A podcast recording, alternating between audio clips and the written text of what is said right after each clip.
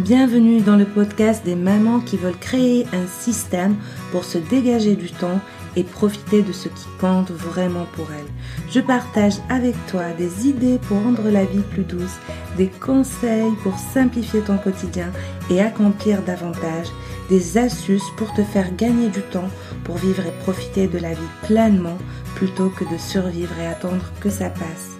Le podcast est disponible sur toutes les plateformes pense à t'abonner pour ne rien rater. Qu'est-ce que l'encombrement juste? Eh bien, l'encombrement, c'est un mot très négatif. Euh, en fait, je ne sais pas toi, mais rien que le fait de, le prononcer, moi, ça me donne envie de m'en débarrasser très vite. Je ne sais pas si tu as cette image en tête, c'est comme un tas de bric-à-brac qui te tombe dessus quand tu ouvres un placard. D'ailleurs, euh, c'est très dur d'admettre qu'on est encombré. En tout cas, ce n'est pas facile pour tout le monde de le faire. Vivre avec le fouillis, c'est un peu comme la vieille histoire de la grenouille dans le pot. Petit à petit, la chaleur est montée et la grenouille ne s'est jamais aperçue qu'elle est en train de cuire euh, jusqu'à ce qu'il soit trop tard. En fait, elle était déjà cuite. Avec l'encombrement, c'est exactement pareil. Au début, tu ne remarques pas que c'est là jusqu'au jour où tu regardes autour de toi et que tu réalises soudainement que tu es submergé. Ben, le fouillis, c'est quelque chose de très vicieux. Ton image de fond peut s'encombrer au fur et à mesure sans que tu te rendes compte à quel point elle pèse lourd sur toi et sur ta vie. Tu peux vivre avec son poids en ressentant une gêne dont tu ignores l'origine et cela peut ressembler, tu sais, à une voix lancinante derrière toi que, qui, qui, une voix désagréable que, que tu essaies d'ignorer péniblement mais qui reste là. Maintenant, imagine le soulagement le jour où tu seras débarrassé de cette voix, le silence. En fait, c'est l'encombrement, c'est vraiment quelque chose de d'encombrant, on va dire. Donc la plupart des gens aussi euh, lient euh, le désordre à l'encombrement, alors qu'en fait, ces deux choses sont complètement distinctes.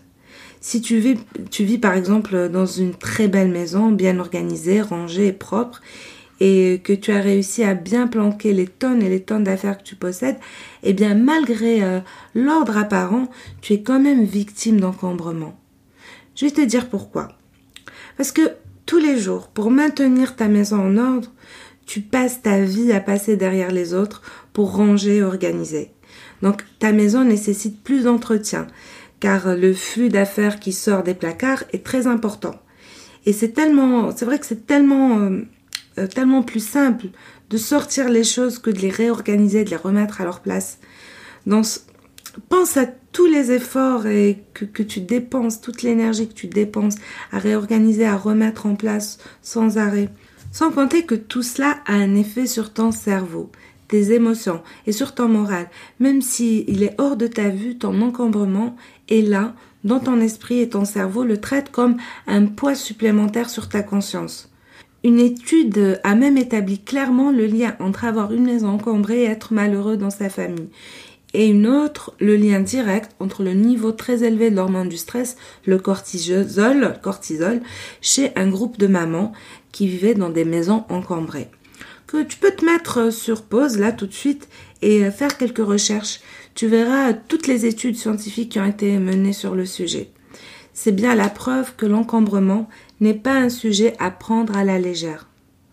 En dehors de ça, l'encombrement de ta maison va non seulement te bouffer ton espace, mais il va aussi te bouffer ton temps, ton temps si précieux. Pour t'aider à y voir plus clair, pense un peu euh, à ton micro-ondes. Pense au nombre de fois où tu dois l'essuyer, enlever les traces de doigts, de sauce, enlever les miettes. Vu comme ça, tu te dis que ça te prend seulement quelques secondes par jour.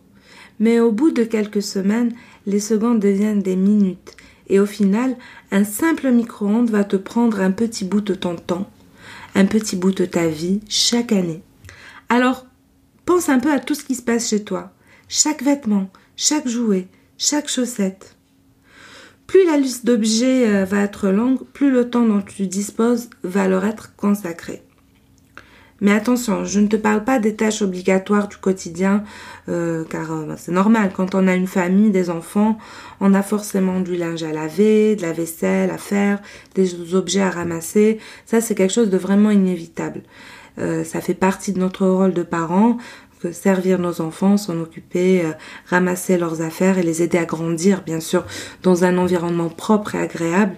Il n'y a rien de plus sain rien de plus naturel. Il faut le faire avec plaisir. Ça fait partie du charme de la parentalité. Et les enfants grandissent, comme dirait ma mère, bien assez tôt et prennent leur indépendance trop tôt. Donc il faut en profiter à fond tant qu'ils sont petits. Ce dont je te parle, et c'est là que le mot encombrement prend tout son sens, c'est quand les tâches banales du quotidien deviennent si envahissantes qu'elles te prennent toutes tes ressources, à tel point qu'elles t'éloignent des gens que tu aimes et dans ton rôle de maman. Et c'est là qu'il y a un gros déséquilibre. Un point pour l'encombrement et zéro point pour toi. Quand tes affaires ont pris le pouvoir sur toi et sur ton temps et envahi ta vie, l'encombrement a gagné. Mais rassure-toi, ce cas de figure, c'est une généralité et c'est quelque chose d'assez typique dans notre société. Voici quelques-uns des effets de l'encombrement. À toi d'en mesurer le coût sur ta propre vie. La perte de temps. Donc, euh, par exemple, plus de travaux ménagers, euh, plus de temps à chercher des choses. Euh, quand, par exemple, tu perds du temps le matin à chercher tes clés dans un tas de bric-à-brac ou alors à chercher ton écharpe ou les chaussettes de ton gamin. En tout cas, c'est ce qui m'est, c'est ce qui m'est souvent arrivé.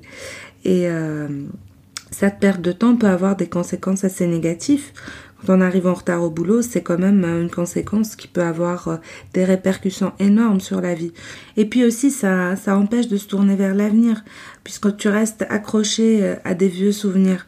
Ça crée en plus de ça des sentiments, des sentiments négatifs assez pesants, puisque le fouillis peut causer une culpabilité non résolue sur, par exemple, des achats inutilisés ou des choses que euh, tu dois nettoyer qui sont ou alors qui sont visuellement désagréables.